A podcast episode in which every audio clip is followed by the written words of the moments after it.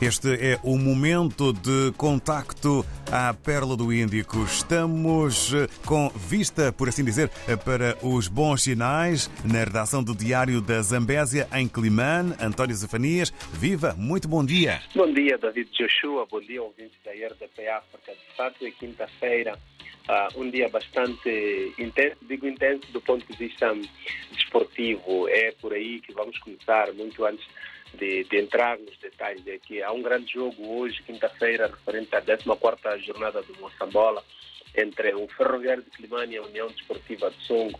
É, preciso frisar que a União Desportiva de Songo é atual campeã nacional do, desta edição do Moçambola, portanto, da edição passada do Moçambola.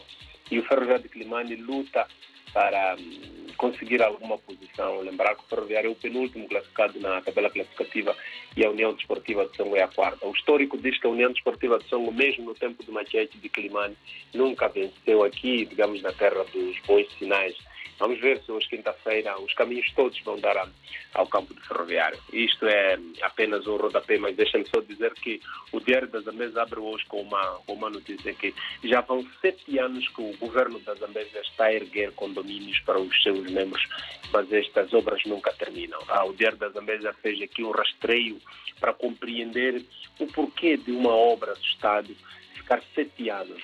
A empreitada diz que a falta de dinheiro por parte do dono da obra, neste caso o governo, é uma matéria que pode ser vista aqui na íntegra e as imagens mostram que o local foi transformado em estendal de, de arroz, de roupa, uh, por parte dos vizinhos e também dos guardas que por ali residem.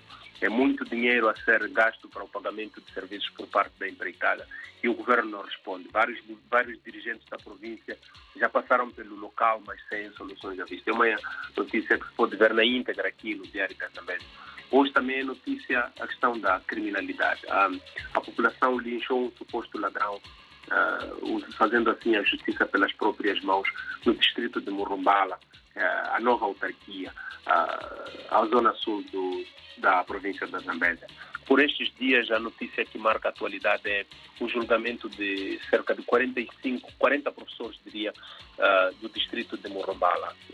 estes professores foram condenados a penas de prisão que foram convertidas em multa por estarem envolvidos em questões de ilícito, ilícito eleitoral uh, a quando do recenseamento. Alguns professores saíram de um distrito chamado Mopeia, na mesma região, para a autarquia, a nova autarquia de Morrobala, para se recensearem. Foram denunciados, o Ministério Público instaurou o processo uh, e o Tribunal sentenciou. E em também ontem, deixa-me dizer que há uma supervisora de um posto de recenseamento que, viu, que foi condenada e tem que pagar 10 mil meticais um, como custas por causa da situação de ilícitos eleitorais. É, é, motivo para dizer que a justiça na província da Zambésia eh, não tem dado tréguas a, a questões de ilícito eleitoral. Uh, é notícia hoje também aqui no nosso diário um, a, a, questão do, do, do tratamento de filariase linfática. Cerca de um milhão e meio de pessoas vão ser, digamos, tratadas nesta, nesta questão de filariase linfática e parasitoses intestinais. Ontem foi lançada a campanha uh, desta área na zona de Quilimane, concretamente no posto, na, na localidade de Nangoela. É, é notícia também por ver aqui na íntegra. Quinta-feira há uma opinião preto no branco fala dos números do, do incêndio do mercado central. É que foram apresentados números de 5 mil bancas, mas afinal não foram, ou seja, não arderam 5 mil bancas no mercado central, mas sim 236 barracas. É, é tudo que tínhamos por hoje. David Joshua e ouvintes da RDP África. Na próxima semana nós estamos aqui, se Deus quiser. Mas antes, deixem-me dizer, os caminhos dão ao campo de ferroviário para os que estão em Climane.